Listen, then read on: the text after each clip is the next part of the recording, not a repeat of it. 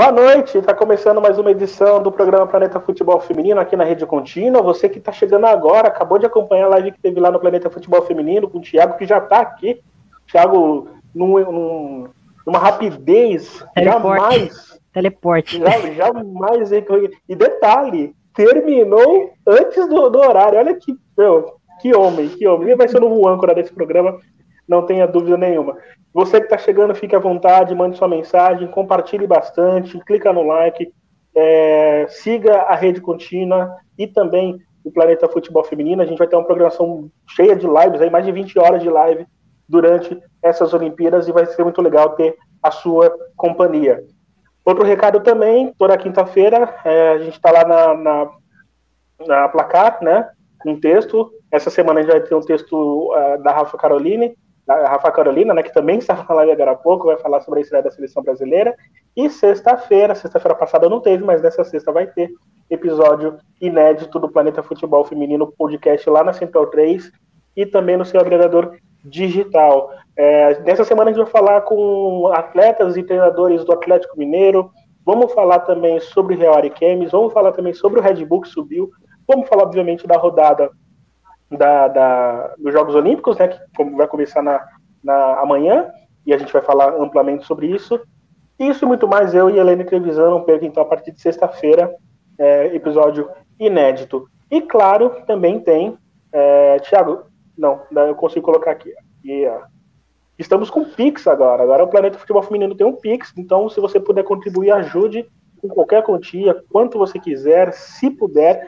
Se não puder, ajude compartilhando. Pix Planeta Futebol Feminino, arroba hotmail.com, ajude é, o nosso trabalho a evoluir cada vez mais, uma, é, um canal independente que vai chegando ao seu décimo ano, com muita história para contar. Eu vou pedir rapidamente, começando pelas damas. Amanda Viana, boa noite para você, seu destaque inicial. Boa noite, Rafa. Boa noite, Thiago. Boa noite aí para todo mundo que está acompanhando a gente, a galera que está chegando no chat. É, meu destaque é essa ansiedade, né?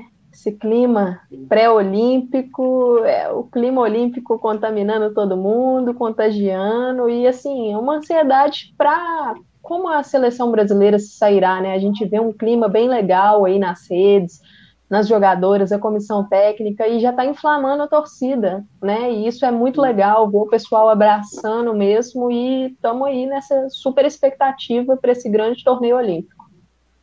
A gente vai falar amplamente sobre seleção brasileira, sobretudo sobre, uh, sobretudo as, as mais novas atletas, né?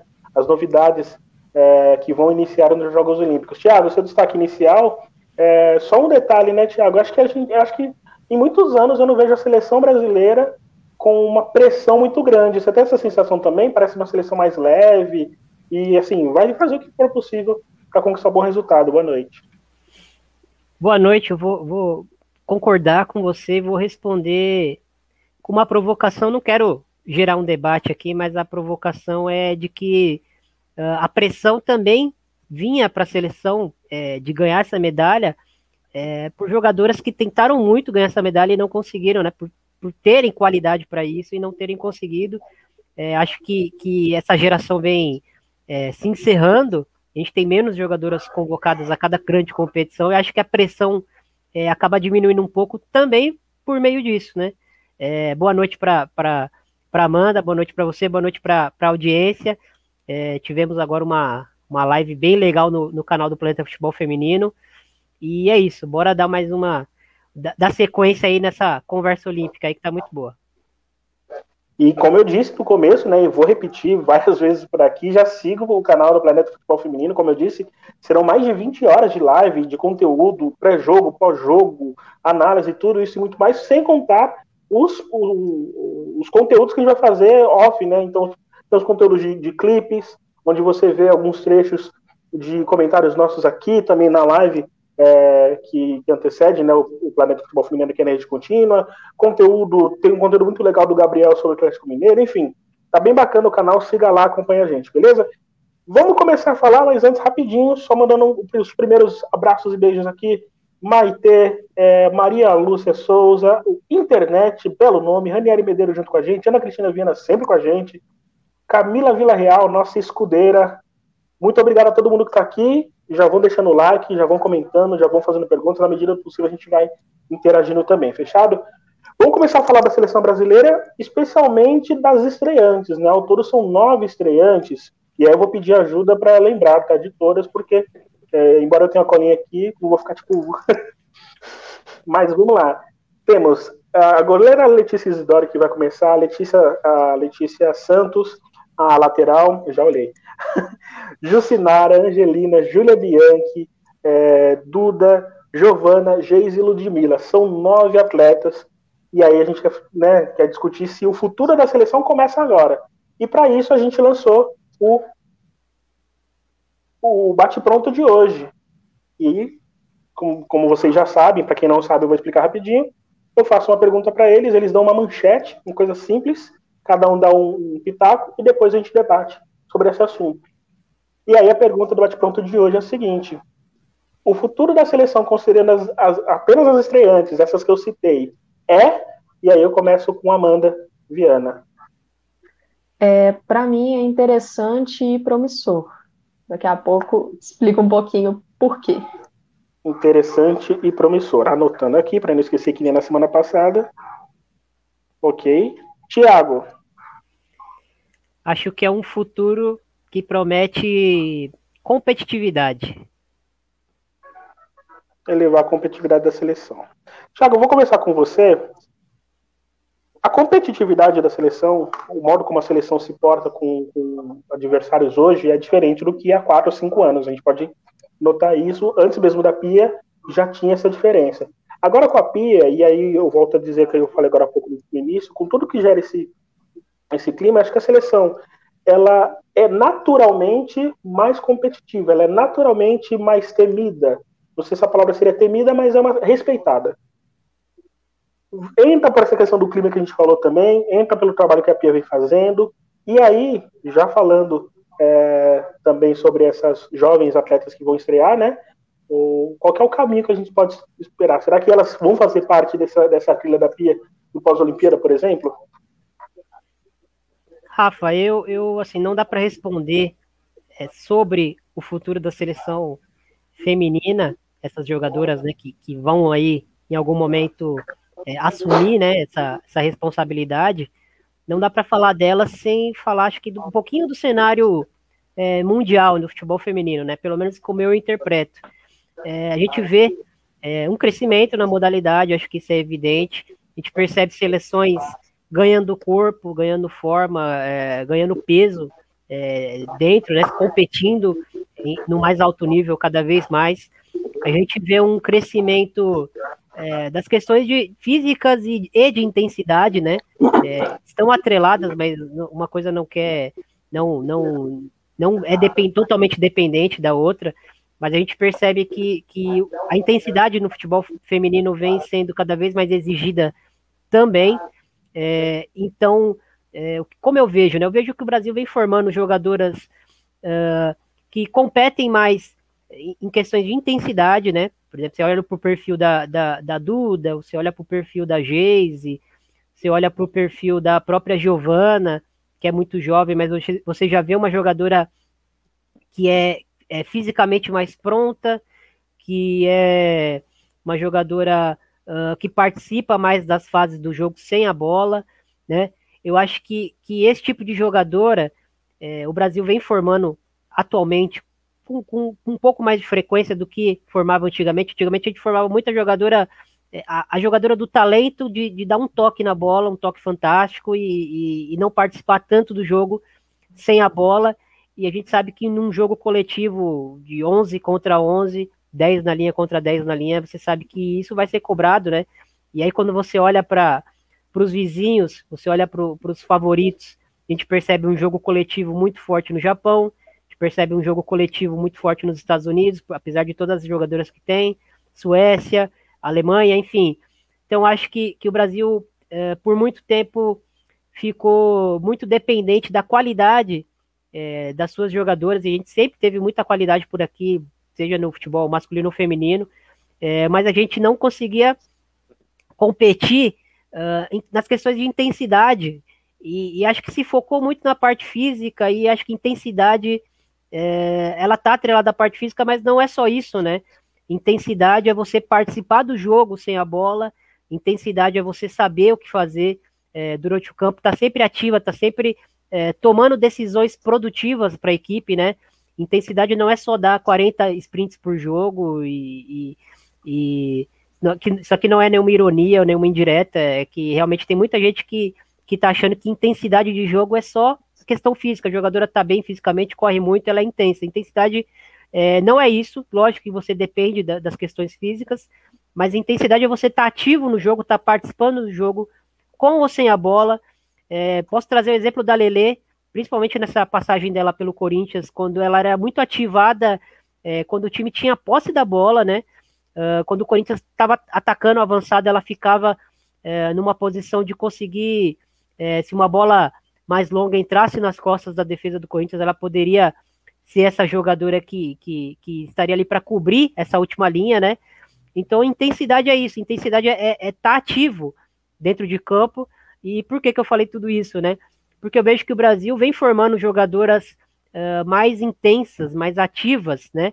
Acho que, que vem muito do trabalho de base, que, que, que vem passando pelo Jonas, vem passando pela, por toda a comissão do Sub-17, é, mas também passa por como a gente está olhando para o futebol feminino, né? É, mais competições de base, jogadoras que estão tendo um treinamento de alto nível mais cedo, cada vez mais cedo. Então, acho que tudo isso vai influenciando na cadeia para chegar até as jogadoras da seleção e a gente começar a colher isso. É, a gente vê isso no Brasil, mas o Brasil é, não é, é, não dá para separar o Brasil do resto do mundo e fazer análise, né? Outras seleções também estão crescendo nesse, nesse parâmetro, e aí cada uma com a sua cultura de jogo. A gente vê a Espanha formando jogadoras que, que trabalham muito bem a posse da bola, você vê a Suécia que, que sempre forma jogadoras com muito físico, mas que taticamente são muito inteligentes. E o Brasil tem a sua identidade, né?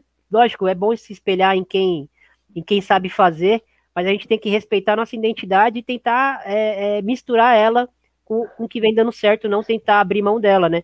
Então acho que é isso. Acho que a gente tem jogadoras atualmente que, que as jogadoras de fim de carreira, de, de fim de, de, ciclo, né?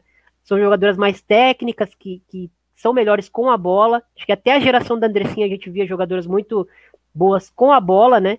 E agora a gente está vendo uma geração que está chegando de jogadoras que, que trabalham mais sem a bola. Acho que a minha resposta seria essa, Rafa.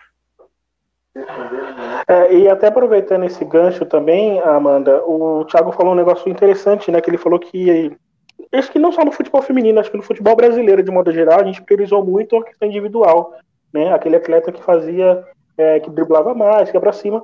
O tempo foi passando, a exigência do futebol foi, né, foi diferenciando, é, o futebol feminino faz parte desse processo, e essa nova geração, me parece, e aí como o Thiago bem explicou também, que é uma, é, que algumas são até muito técnicas também, mas priorizam muito o jogo mais coletivo, né? Uma mudança de paradigma, talvez, é, nesse, nesse processo.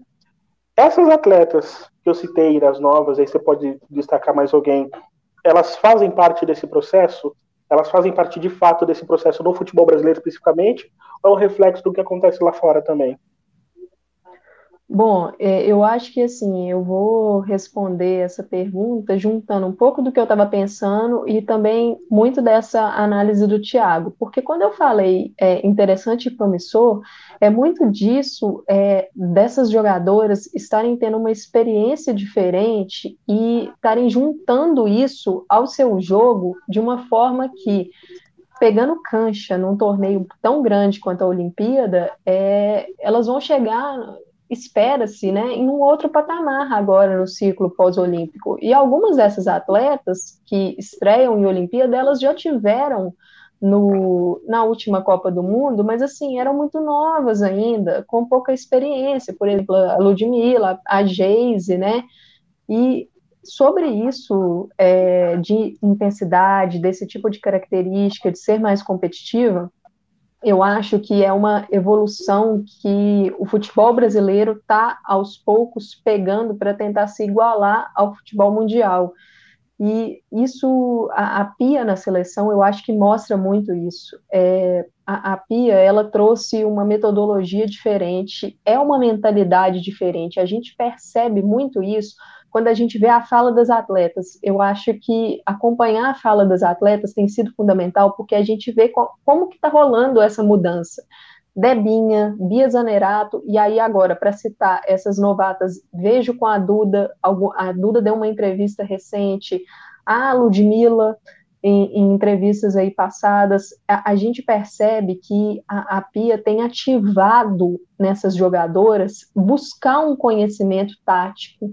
Essa questão da intensidade aí que o Thiago falou é, é uma coisa que a Pia sempre usa, aquela expressão popcorn time, que você não pode dormir, você entendeu? Se você perdeu a bola, não é a hora de ficar lamentando, você tem que ficar ligado no jogo todo, porque a intensidade, como o Thiago falou, não é só você correr, é você participar do jogo, preenchendo os espaços, e a gente percebe que as atletas brasileiras, elas têm evoluído muito nisso, e não só a, a, na seleção, eu, eu acho que, assim, assistindo o Brasileirão Feminino, eu já venho percebido bastante na, nas principais equipes a evolução da, das atletas dessa forma. E aí o Rafa falou até se eu poderia citar alguma outra atleta, eu cito a Júlia Bianchi. Para mim, a Júlia Bianchi é uma jogadora, sim, é, é uma expressão meio mas é uma jogadora moderna, é uma jogadora que ela não atua em uma função só, ela tem o conhecimento de várias funções, ela é uma jogadora muito inteligente e ela já é nesse aspecto tático, entendeu? A gente percebe como a, a Júlia consegue se encaixar em várias funções ali pela leitura de espaço, pela cobertura, e eu acredito que esse período dela na seleção tem, tem evoluído muito o jogo dela. Eu, eu acho que, que a chegada da Pia, com, com esses novos conceitos, essa aplicação tática, melhorando o Brasil defensivamente, mas mostrando para as jogadoras que, que o processo defensivo não é só lá na zaga, que já começa lá no ataque, que todo mundo vai estar envolvido com tudo isso tem potencializado o jogo de todas, entendeu? E assim, contaminar numa forma positiva o futebol brasileiro. A gente já percebe no, no Brasileirão equipes como o Palmeiras, que, que tem mostrado uma evolução tremenda para mim no aspecto tático. O Corinthians acho que nem se fala, porque não é uma coisa recente, é uma coisa que já vem de temporadas anteriores. E a gente vê equipes que crescendo mesmo, né? Então, eu acho assim, quando eu digo é, interessante e promissor, muito por essas atletas, porque eu penso que ter uma experiência em uns Jogos Olímpicos, numa comissão é, dirigida pela PIA, com, com essa seriedade mesmo, no aspecto do jogo, na busca por, por melhoria, não, não é. E, e uma coisa que a Pia fala, ela, ela fala assim: não, eu não quero aqui tirar o jogo brasileiro, eu não quero tirar esse aspecto de surpresa. Ela usou até uma expressão nessa coletiva dela hoje, era samba, não sei se era samba style, eu não, não lembro, mas que, que ela não quer tirar isso, essa imprevisibilidade que as brasileiras têm. Ela quer fazer com que isso seja um complemento para a organização dela, que seja realmente um diferencial e não apenas isso, que eu acho que o Brasil no passado ele tinha muito era, era ah, uma bola aí, vamos tentar uma jogada individual, quem sabe o que o que for, não. A gente percebe um crescimento do jogo do Brasil e a gente percebe que essa competitividade trazida pela Pia está realmente é, é, nas atletas, eu percebo uma mudança, entendeu? É, é o, o, começo de uma mudança de mentalidade e essas atletas estreantes são muito importantes nisso. Algumas já estão até chegando ali mais no, no ápice, né? Vamos dizer, no, no auge técnico, mas outras são muito jovens, como a Gil, como a Júlia Bianchi, como a Geise ainda. Então, assim, é, é um, um alento para esse, para o que vem no pós, né? Sem sombra de dúvidas, concordo com você, sobretudo quando você fala. Hum, é... E assim, você, a gente citou, obviamente, é, as atletas que estão nas Olimpíadas, mas você falou do Palmeiras, obviamente, lembrei da Duda, lembrei em Tainara, por exemplo, né? Atletas também que estão nesse ritmo, nessa pegada que a gente está falando, que podem muito bem fazer parte de um ciclo de seleção e que brasileira. já tiveram em convocações anteriores, né? Exato, a própria, a própria Duda, a Nicole, que tanto se falou, né, naqueles jogos contra o Equador, enfim. É, acho que a gente tem um, uma visão muito mais otimista. É, e aí, falando, como a gente falou no começo, falando um pouco mais do clima da seleção, né, que isso pode ajudar. É, você citou aí né, as entrevistas coletivas revelam bastante, né? Por, é, por mais que os assessores podam muito, né? É, blindam bastante os seus assessorados. É natural que a gente olha também, né? Algumas coisas que a gente vê nas redes sociais, nas coletivas, que realmente mostra que a seleção está num patamar diferente de, de ânimo. É, eu, eu, eu, trabalhei na cobertura de 2012 para os Jogos de Londres, lá na Grande Aquarife, fiquei uns cinco dias lá, e eu lembro de ter visto uma seleção ansiosa, seria a palavra, por vários motivos. Uma por disputar uma Olimpíada novamente, obviamente, né? Outra porque muitas atletas não estavam 100%, algumas estavam tentando se recuperar a tempo, outras estavam com, algum risco de lesão, tanto é que a própria Taizinha, se não me engano, acho que foi a Taizinha que ficou, não, a Taizinha ou a Gabi Zanotti, eu não lembro, acabaram ficando de fora no dia da escalação, depois de um treino, tiveram uma lesão, enfim.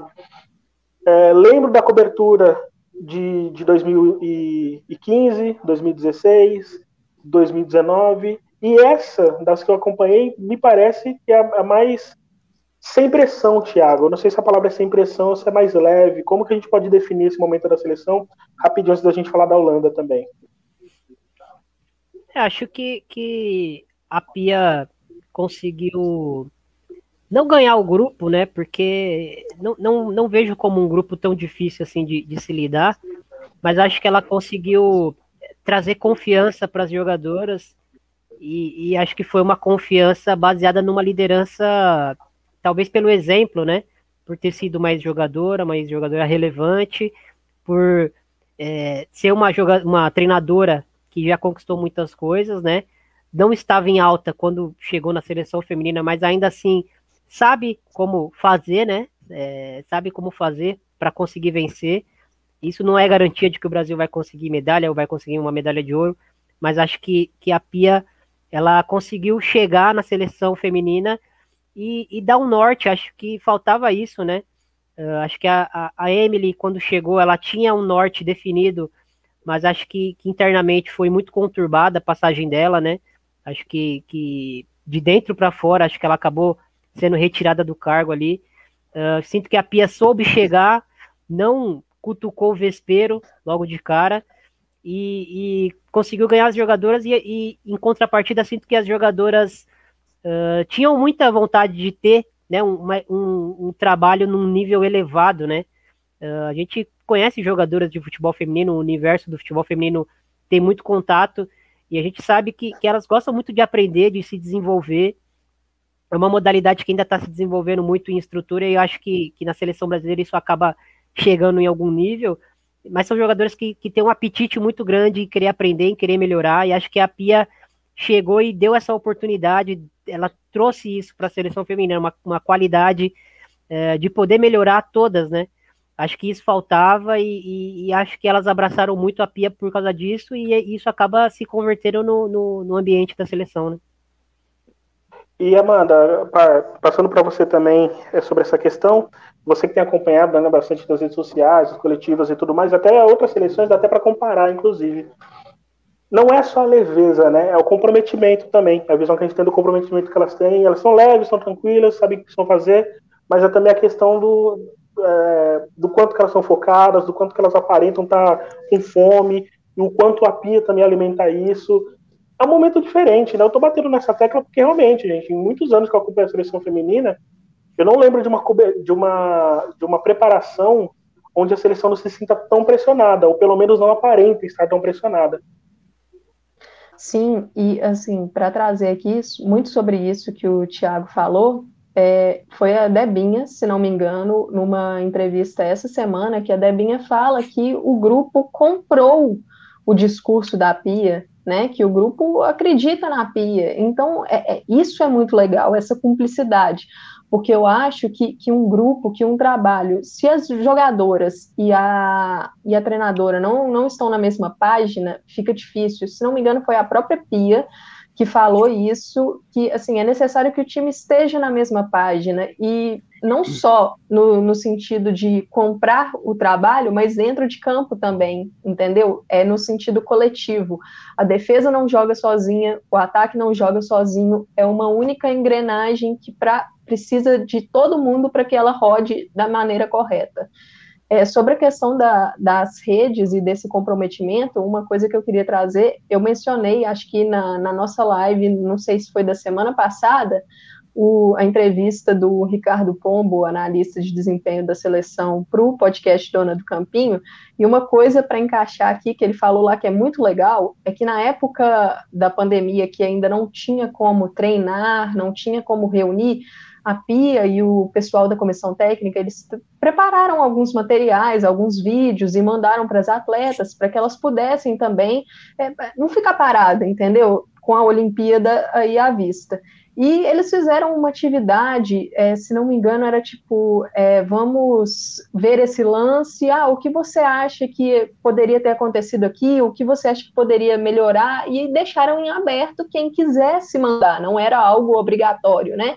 E uma coisa legal que ele falou foi: todas as atletas mandaram, não, não sobrou nenhuma que não mandou, todas as atletas mandaram. É um interesse, a gente vê, a gente vê nas redes sociais, é, assim, as jogadoras sempre buscando melhorar. É, não, não é muito conteúdo, apesar de, de, eu achar que assim, o nível de conteúdo da, da CBF está muito, muito bom a, CBF está tá trazendo muito material para a gente mesmo. E a gente tem percebido, é aquelas coisas, a gente vai pescando e vendo, é uma seriedade, é um comprometimento, é uma coisa diferente, é um foco.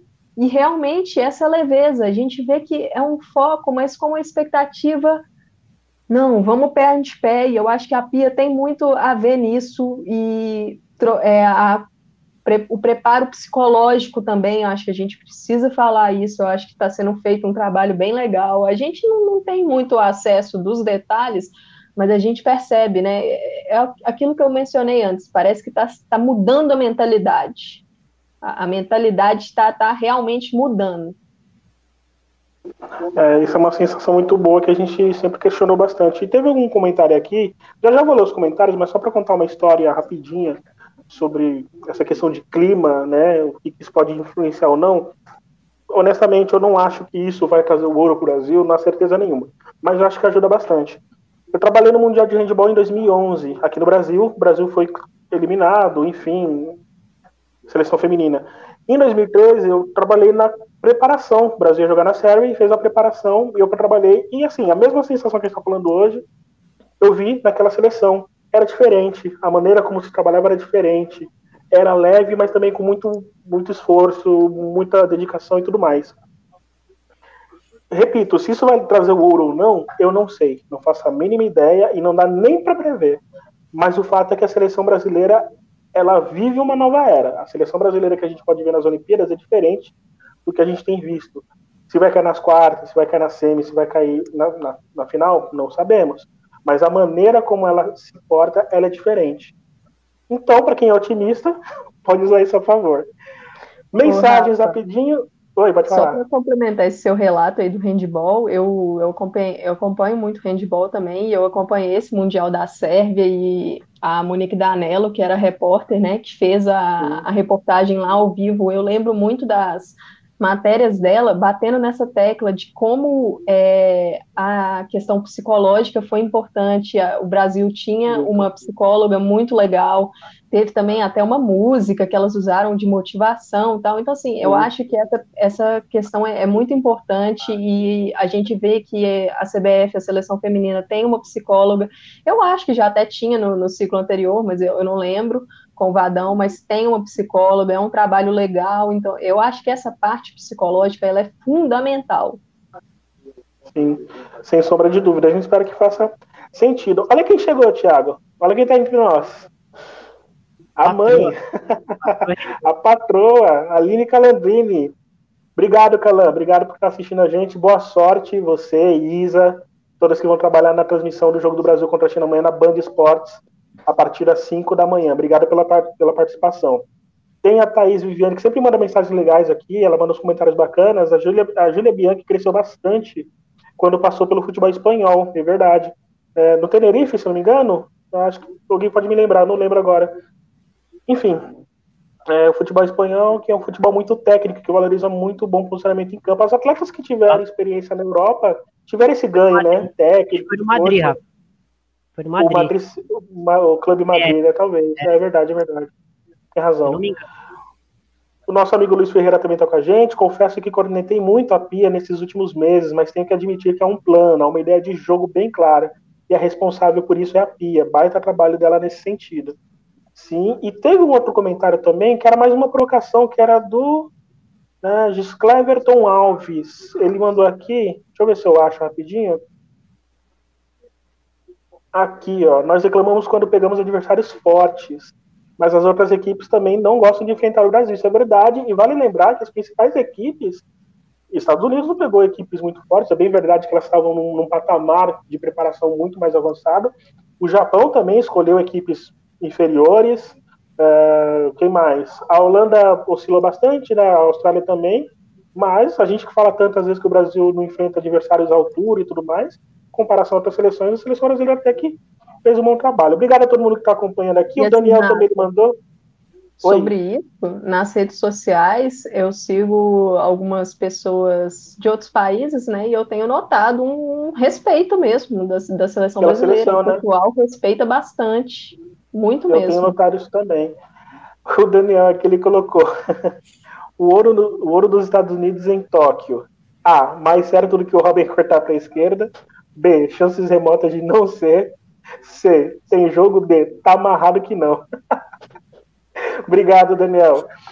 Bom, a gente vai falar, a gente vai continuar falando de Olimpíadas, agora falando do segundo adversário do Brasil, né? A China, você ouviu amplamente na live anterior, mas o segundo jogo do Brasil é contra a Holanda. A Holanda que tem um desfalque importantíssimo, né? É, tanto é que a nossa pauta em si mudou um pouco, né? A gente ia falar da estreia da Holanda no modo geral, mas não tem como falar da estreia da Holanda sem uma peça como a Spitz, a Sherry Spitz, que machucou o joelho um treino antes, foi cortada da seleção, uma pena, uma perda assim muito grande para a seleção que, que e aí o Thiago, já vou passar para o Thiago, muito do que a Holanda evoluiu, né? Muito do que a Holanda amadureceu como uma seleção de, de primeira prateleira passou pelo meio campo.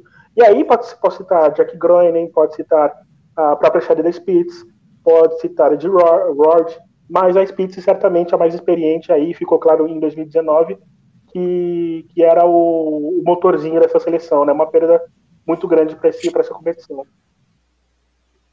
Sim, uma jogadora extremamente importante. É, a gente até destaca ela no, no guia, porque talvez ela não seja uma jogadora com o hype de uma Van de Donk, com o hype de uma Martins, de uma, de uma Miedema, mas ela era uma peça, pelo menos na minha visão, assim, essencial. É, é, era aquela jogadora que, que, que suportava todo o sistema é, de jogo holandês e sem ela, a Holanda tem realmente um problema, né? Uh, conversando com, com o Felipe dos Santos, do, do Espreme Laranja, ele citou que, que provavelmente a, a, a Jansen, né, que, que, que atua na, na, lateral esquerda, é zagueira, atua na lateral esquerda, é, possa vir a ser essa primeira volante, é, pensando é, nos aspectos defensivos, de, de imposição física, ela é uma jogadora que tem uma boa relação com a bola, né? Ela, ela consegue atuar nas quatro é, posições da zaga, né? Nas duas laterais e na defesa, mas ela também pode ser essa volante. Só que se a escolha for por ela, é, cai muito, né? Porque a, a, Spitz tem uma leitura é, de jogo muito apurada. Ela é uma jogadora que ela é especialista nessa iniciação das jogadas, né? E a gente sabe que, que para um ataque ser bem feito, a jogada precisa iniciar bem, né? Uh, você, para ter uma boa finalização do gol, você precisa iniciar bem essa jogada. E a Spitz era essa jogadora, né, que, que, que limpava ali a. a é, fazia essa saída limpa, né, do, do, do, do, jogo holandês, saindo de trás e chegando, conectando com as jogadoras mais agudas de frente. É, perde muito, Outra opção é, é, a Pelova, mas a Pelova ainda é uma jogadora uh, verde ainda, né? Não, não ganhou tantos minutos na seleção e ela também é uma jogadora de, de, de talvez de, de, chegar um pouco mais à frente, né? Talvez possa aparecer um, um terceiro, uma terceira opção aí que está fora do meu radar, mas a seleção holandesa perde muito é, do jogo coletivo, né? A Spitz é, era muito forte na bola parada direta, né? Ela, ela é quem bate as faltas geralmente diretas, mas principalmente por esse suporte na saída de bola, é, essa bola que passa por ela muito, essa jogadora que organiza, é, enfim, acho que, que a Holanda perde, perde muito, não vejo substituto à altura é, para Spitz na seleção holandesa, e nem, nem, nem das que estão na, no, na lista e nem fora, né? Então, assim, é, talvez é, alguma adaptação tenha de ser feita, talvez a gente veja esse impacto no, no jogo holandês, né? Como será jogado essa, esse jogo holandês na, na Olimpíada, talvez se torne uma equipe até mais direta, né? Mais agressiva, mais, de, de mais transições, porque a Spitz era uma peça muito importante. E aí, Amanda, eu vou jogar uma pequena casca de banana para você, porque assim, se já não bastasse essa perda, ainda tem as titulares. Van de Donk, irregular na temporada. Ora foi bem, ora nem tanto, pela seleção até que foi bem. A, a Jack Groening já não é a Jack Groening de 2019. Né? Aliás, em 2019 já não foi a Jack Groening. Foi ali bem, talvez num período em 2020, melhorou um pouco né, na temporada seguinte, mas pela seleção irregular. A Girard talvez seja a única que tem um pouco mais de regularidade, mas também oscilou bastante. E aí o Thiago falou que tem a Polova, né, que é nova ainda. A Foxter, a Foxterma, ela, ela é lateral, joga de lateral, mas... Na lateral direita. Isso, mas já foi testada no meio também, pode, quem sabe, ser uma opção. E aí, a Spitz, era, é, é, ela até ajudava a manter essa irregularidade, dessas, principalmente da, da Groene e da Van de Donk. Como montar, né? Como montar isso, esse meio campo, montar com, continuar com um sistema de três é, três meio-campistas. E aí, como é que faz? É, antes de começar a responder, eu estou acompanhando o chat aqui e o Gis Cleverton Alves, ele falou que mandou o e-mail e ainda não recebeu o guia, só para falar para ele que a gente teve ah, algum deixa, problema, né? É, deixa eu até Pode... falar sobre isso. Eu vou, eu vou informar isso nas redes sociais com, com mais calma. É, teve, uma, teve uma turma que não conseguiu baixar o guia, né? E aí, o que, que a gente vai fazer? A gente vai colocar novamente à disposição, obviamente, né? É, havia um tempo, né? Quando você solicitava o download, você tinha uma hora para baixar se não expirava. Então, talvez isso deve ter acontecido. Ah, a gente já resolveu isso, aumentou esse período. Se você tentar baixar hoje, provavelmente você consegue. Mas de toda forma, a gente vai colocar essa informação à disposição nas redes sociais. Podem ficar tranquilos. Obrigado pelo feedback, inclusive. E o feedback positivo, né? Diga-se de passagem, que realmente foi um sucesso. Pode continuar, Amanda. É, e só fica ligado lá, entra no site de novo, a gente posta novamente é, o link do site, que aí dá para baixar tranquilo lá do site. E respondendo aí a questão do Rafa, complementando o Tiago, é uma perda gigantesca essa da Spitz. E eu estava escutando novamente o, o, episódio sobre a Holanda no, no audioguia, que os episódios estão lá no, no perfil do De Primeira, no Spotify e em outros agregadores. E o Felipe, do Prêmio Laranja, ele falou uma coisa lá que eu falei assim, nossa, parece que preveu. Que ele falou assim, é, esse meio campo holandês, ele é muito absoluto. E, e, é um meio-campo que ele é tão absoluto que ele rende e são jogadoras que não se lesionam. A Sarina Virman não testou, e aí acontece a lesão justamente na véspera, porque o anúncio foi nas primeiras horas do dia de hoje, da peça-chave. A Spitz era, depois da Midema, talvez é a pior jogadora para você perder no time, porque realmente não tem uma jogadora com características próximas que foi testada, que ganhou minutos. Eu olhei os jogos da Holanda, da Copa do Mundo para frente, a Spitz foi titular em todos os jogos, exceto um que ela não jogou. Então, assim, é um absurdo a presença dela. O Thiago citou aí todas as contribuições, o, o que ela faz para o time. E o problema aqui é que acaba que a Sarina, para ela poder fazer essa alteração, ela vai acabar precisando mexer em outros setores. E isso é um problema, porque vira um efeito dominó. É, a Janssen, uma jogadora ali na zaga que é uma, um, uma jogadora de segurança.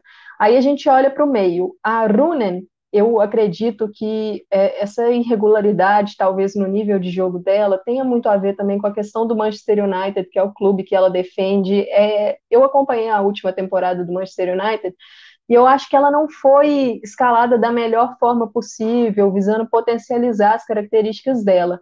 A Van de Donk, ela teve uma temporada bem irregular no Arsenal, agora ela foi para o Lyon, né? Mas na seleção holandesa, jogando ali com um pouco mais de liberdade no meio, tendo a, a possibilidade de chegar na área, ela tem até rendido bem.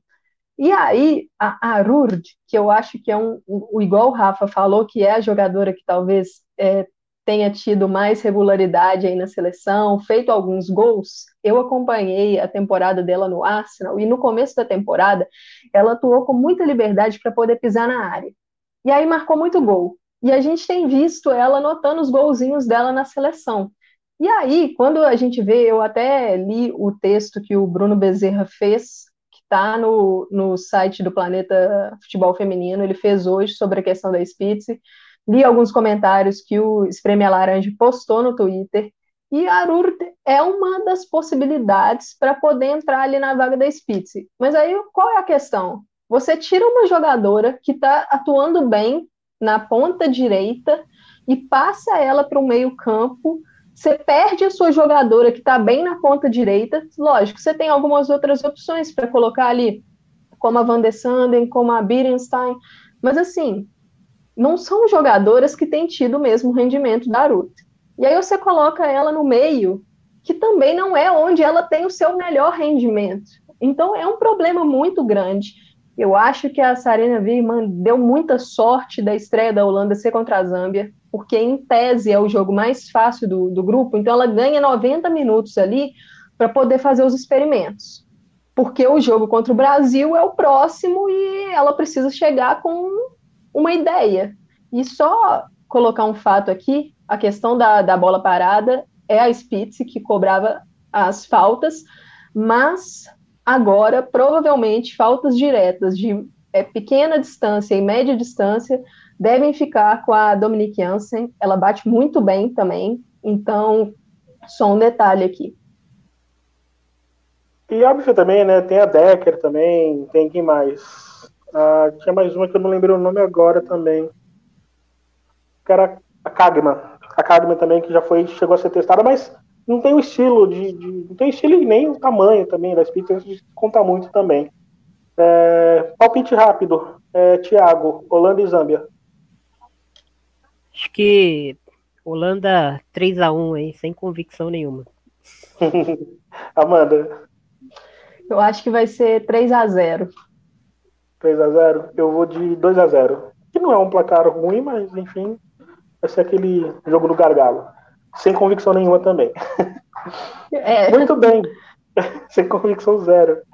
É, só uma coisinha, o, o Thiago, acho que foi o Thiago que colocou também, não sei se foi o Thiago ou o Felipe que está na moderação, eles colocaram o link lá do Planeta Futebol Feminino. Além disso, né, além do, do, do, download no Planeta Futebol Feminino do guia que você pode ter, tem também notícias sobre a China, que o Matheus Schuller fez uma análise muito legal. Tem o Bruno falando sobre Spitz, tem o Nielson que fez o, os destaques do Brasil pro, pro jogo de amanhã. Tá bem legal, acompanha lá Planeta Futebol Feminino.com.br, até brinquei no Twitter que hoje a redação pegou fogo, né? No bom sentido, obviamente, e que as Olimpíadas começaram.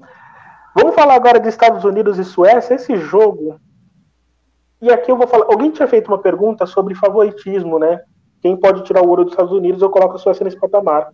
É, e vocês vão falar se vocês colocam a seleção também, fiquem à vontade. E logo de cara a gente já tem o que, em tese, são as seleções mais favoritas. Suécia, Estados Unidos. É, é um jogo, por ser de estreia, equipara um pouco as coisas. Pelo momento que a Suécia vive, equipara mais ainda. E pelo retrospecto recente, ainda mais um jogo que fica gigante. É, vou começar pela Amanda.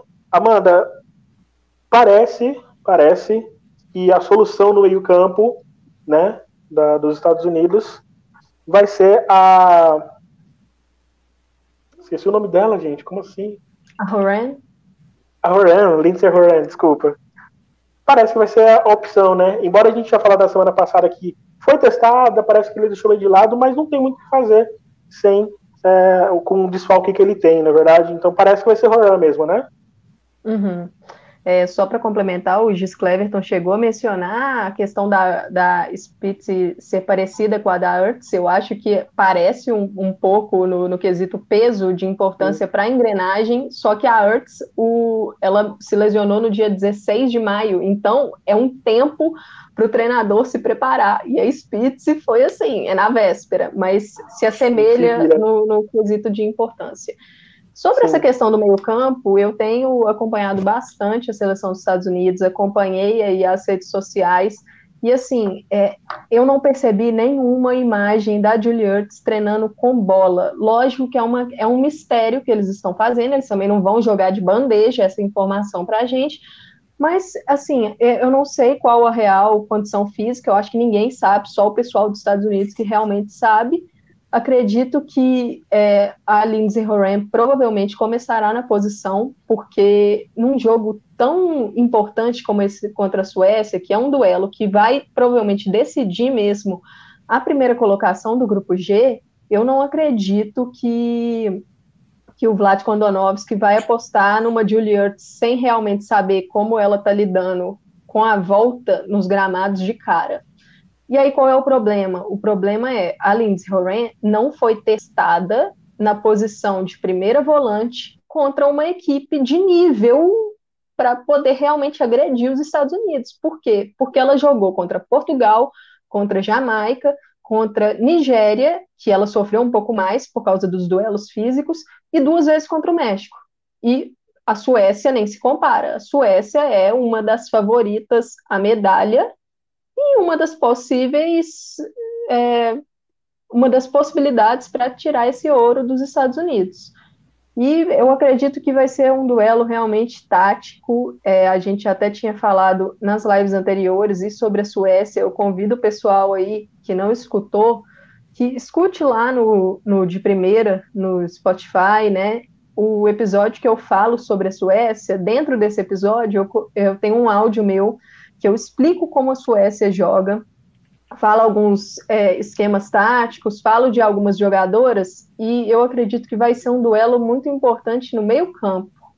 E, e, a Lindsay Horan vai ter muita importância nisso, por quê? Porque jogadoras como a Aslane, como a Jacobson, elas costumam aproveitar muito entrelinha, né, que, que é o, o, espaço que a gente vê entre uma linha e outra, elas aproveitam muito. E a Horan precisa conseguir fazer o trabalho que a Ertz faz, que é varrer o setor, que é poder fazer aquele trabalho sujo. E a gente ainda não sabe se ela, contra um time de alto nível, vai conseguir uhum. isso.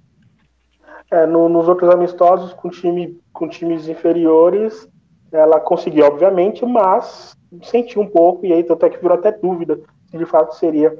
Tiago, eu estava falando dos Estados Unidos com, com a Amanda, e aí falando da Suécia, os problemas defensivos implicam até lá no meio também, né? Para você montar um time, se vai montar com, com três zagueiras, se vai fazer uma linha de quatro mesmo, e aí lá na frente você tem que montar alguma coisinha ali também para dar um pouco de resguardo também, é, protegendo a defesa.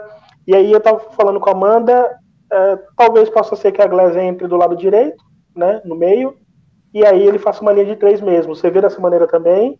Você acha que a Suécia pode inventar alguma coisa diferente para enfrentar os Estados Unidos? Eu acho que, que para a Suécia, pelo momento da Suécia, não era interessante pegar a seleção americana agora, porque a Suécia fez um bom amistoso contra as americanas alguns meses atrás e talvez fosse a seleção que, que, que, teria essa carta na manga de, de fazer um jogo grande, um jogo de, de, de mata, né? E surpreender as americanas. Talvez uma estreia é, das americanas com as suecas é, sirva de lição para as americanas aprenderem ali o, o, os caminhos para conseguir machucar a Suécia, né? Para um próximo confronto que é bem possível, né? Porque são duas equipes muito fortes. É, mas acho que sim, primeiro iniciando por isso, né? Talvez para a Suécia não fosse tão interessante pegar, cair no mesmo grupo das americanas, pegar logo de cara e, e já, já mostrar algumas de suas armas para as americanas. É, agora indo pro, pro, pro campo, é, a gente percebe que, que a Suécia, ela esse sistema de, de três zagueiras, não, primeiro que não é um sistema pensando em ser defensivas, né? E, e, segundo que, que é um sistema respeitando muito as características das jogadoras uh, que a Suécia tem. A Suécia teve, é, como a gente já citou em lives passadas, dois desfalques importantes para a zaga, e o trio atualmente, se for né, um trio de, de, de defensoras, é Eriksson, é Bjorn e é um Instead, né? Então, assim, são três jogadoras de bom nível, né? Não, não são Manila Fischer, que, que é mais, hoje é mais uma presença histórica, né, do que uma jogadora de, de altíssimo nível. Ela ainda é uma boa zagueira, mas não é uma zagueira de altíssimo nível, como já foi no auge. Uh, mas acho que esse trio, ele, ele é pensado para suportar é, as alas ofensivas que a equipe tem, é pensada para suportar a Seger e a Aslane, a Seger que, que é uma meio campista é, de muito toque, de, de muita qualidade é, com a bola no pé, mas não é uma jogadora de tanta pegada é, como já foi no auge, né? É, digamos que hoje ela é menos completa, ela continua sendo muito técnica, mas não é tão completa quanto foi no auge, né? Era uma jogadora que, que defensivamente tinha mais potência para ajudar a seleção é, do, da Suécia. E a Aslane, ela é uma meia atacante ali, né? Elas fazem uma dupla uma dupla de, de interiores ali, uma dupla de volantes, como o brasileiro está acostumado a interpretar, mas ela é, uma, ela é a jogadora que acelera o jogo, né? Então ela fica posicionada ali no, no numa linha é, na mesma altura da Seger, mas quando o time recupera a bola, é a Seger que, que, que faz a saída de bola e a, e a, e a Aslane ela recebe a bola já pensando em acelerar, já pensando em achar alguém no ponto futuro para agredir, para machucar, né? Uh, então acho que essa linha de três é pensada muito nisso, né? É pensada em dar suporte para essas outras jogadoras uh, que se encontram do, do, do, do meio-campo para frente, partindo das alas, do meio-campo para frente, e o, e, o, e o trio de ataque que, que é muito agressivo.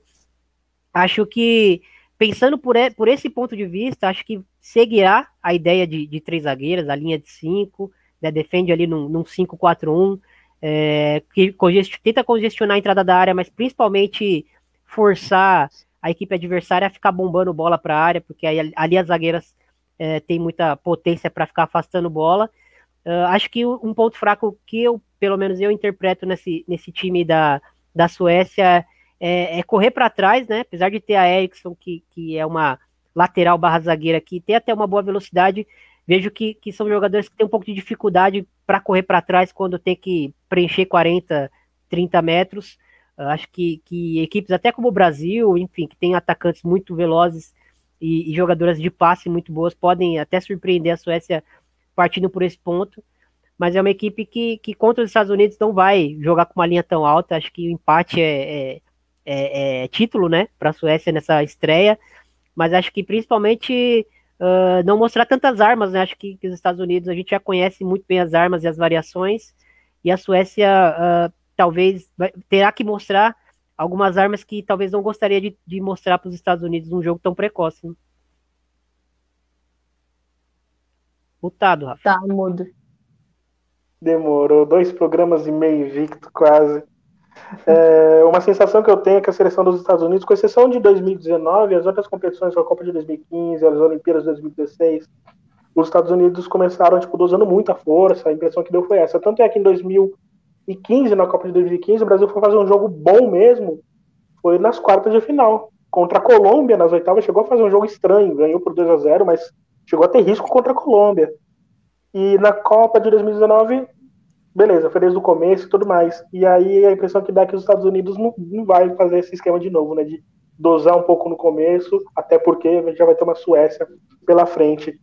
Já indo para a fase final do programa. Só uma coisa, ele ah, tem um detalhe aí, porque a Suécia eliminou os Estados Unidos no Rio em 2016. Então, assim, os, os americanos estão vindo mordidas para esse confronto. Exatamente. Falando da Suécia ainda, o Daniel mandou uma, uma mensagem aqui. É, vou mandar um, um comentário a Laboteco. Eu e o Bruno Bezerra, a gente costuma dizer que a Suécia está para o futebol feminino, assim como a, como a Itália é, tá para o futebol masculino, né? Ele quis dizer. Do nada, quando a gente menos espera, tá beliscando o bronze e a prata. E eu vejo o Canadá do mesmo jeito, tá? Eu vejo o Canadá do mesmo jeito. Só que a diferença, e ele continua depois, eu vou até colocar o, comentário aqui, mas a diferença que eu vejo na Suécia, né? É que nessas ocasiões, assim como o Canadá, que eu sei também, foram seleções muito mais conservadoras, né? A Suécia de hoje é uma Suécia, eu acho que a Suécia de hoje é melhor que a Suécia de 2016 que foi prata. Vocês concordam com isso também? Ah, eu acho que a Suécia de hoje, ela, ela tem armas, tipo assim, é uma Jacobson no nível muito alto, ela tem é, jogadoras que, apesar de, de algumas experientes aí, mas ela tem muitas jogadoras que conseguiram chegar num nível maior, né? E, por exemplo, ali a Black Stenius no ataque tem mais experiência agora, chega podendo ser uma protagonista maior. É, na zaga, a Erickson agora ela vai, ela vai ter que chegar com esse papel de protagonismo. Então, é, é uma, é uma questão assim, é, vai ajustando, entendeu? Acho que a Suécia chega com perigo mesmo. E eu acho que até pelo amadurecimento de algumas atletas também, né? Uh, tem amadurecimento uhum. de atletas como a Aslane, por exemplo, que hoje tem um patamar maior do que há quatro anos, por exemplo, a própria Sofia Jacobs, que você falou. A gente tem peças como Hannah Glass, por exemplo, que fez uma temporada muito boa no Bayern. É, enfim, a Rolfo, que aparece muito bem desde 2016, aparece melhor ainda. É, eu, eu, acho que a Suécia de hoje ela é mais agressiva do que a de 2016, que foi prata. Então, se foi prata com aquele time, que dirá que pode ser com esse. O Thiago ele caiu, gente. Eu não sei se ele. Vamos ver se aqui se ele consegue voltar. Rapidinho. É a câmera dele que descarregou, parece. Isso. Bom, bom, Thiago, talvez o Thiago volte aqui. Enquanto isso, deixa eu ler as mensagens finais antes do programa acabar. A Thaís Viviane, ela lembra aqui que a Dani. Oi. Só antes, porque eu sei que a gente está com pouco tempo, mas eu queria falar um pouquinho sobre a Austrália. Eu acho importante ah, sim, a gente falar, falar um pouquinho. Sim, a gente é... tem que falar da Austrália. Pode eu falar. sei que a gente está com pouco tempo, mas a Austrália, assim, é... gente, a Austrália está com... começando um novo trabalho. O treinador da Austrália, ele agora é o Tony Gustafsson. O Gustafsson, ele era auxiliar do, do da seleção dos Estados Unidos, começou ali com a Pia em 2012.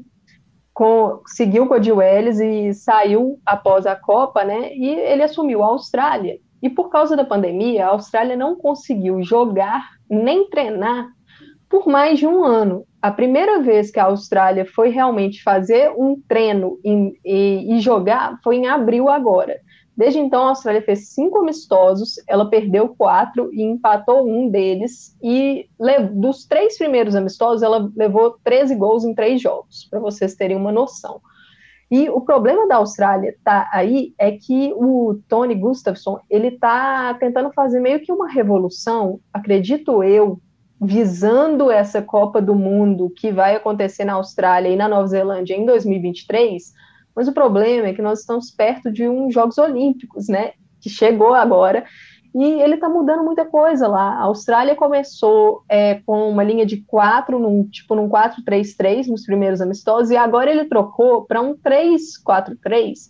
E ele está fazendo muitas improvisações. Jogadoras, por exemplo, por exemplo, como a Ellie Carpenter, que é a lateral direita do Lyon, a Carpenter é uma jogadora extremamente ofensiva, ela não é muito boa na marcação. Para vocês terem uma ideia das improvisações, ele está colocando ela como zagueira na linha de três. Então, assim, são muitas jogadoras improvisadas. A gente percebe que o jogo australiano não flui. É, é uma equipe que, na parte ofensiva, ela tenta fazer uma marcação-pressão muito forte, Mas o, como é o início de trabalho ainda, e a gente vê que um time que joga com linha de três, ou que joga fazendo pressão forte com linhas altas, são coisas que demandam treinamento. Então a gente ainda vê muitas falhas e que geram muitos espaços e viram convites para os adversários atacarem a Austrália de qualquer forma, pelo lado, pelo centro. A gente vê um problema de construção de jogo pelo meio. É um jogo que geralmente acontece mais com bolas longas e jogo pela lateral com as alas. E o problema é que a Austrália tem uma jogadora que fez uma temporada excelente, que é a Sam Kerr, a atacante, e ela não é potencializada nesse esquema.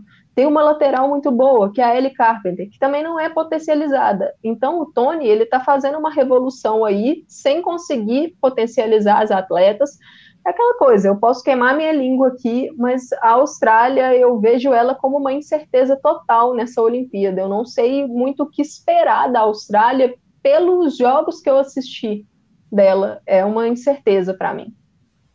É um verdadeiro Frankenstein mesmo, para vocês terem ideia, quando a gente fez a pauta ontem, aqui não deu tempo para a gente prolongar um pouco mais sobre a Austrália, mas quando a gente fez a pauta, eu coloquei assim, a Austrália de, de Tony Gustavo, o que esperar, porque realmente é um Frankenstein. Bom, vou ter que encerrar, já demos uma hora de programa. Tiago teve problema, mas já voltou. Tiago, eu já peço para que você dê seu destaque final. Lembrando que as lives do Planeta Futebol Feminino continuam todo vapor. Sexta tem mais, sábado tem mais. Sexta eu vou estar apresentando e sábado também. Então é, sigam lá também para ficar para acompanharem as lives. É, obrigado, Tiago, mais uma vez. Boa noite.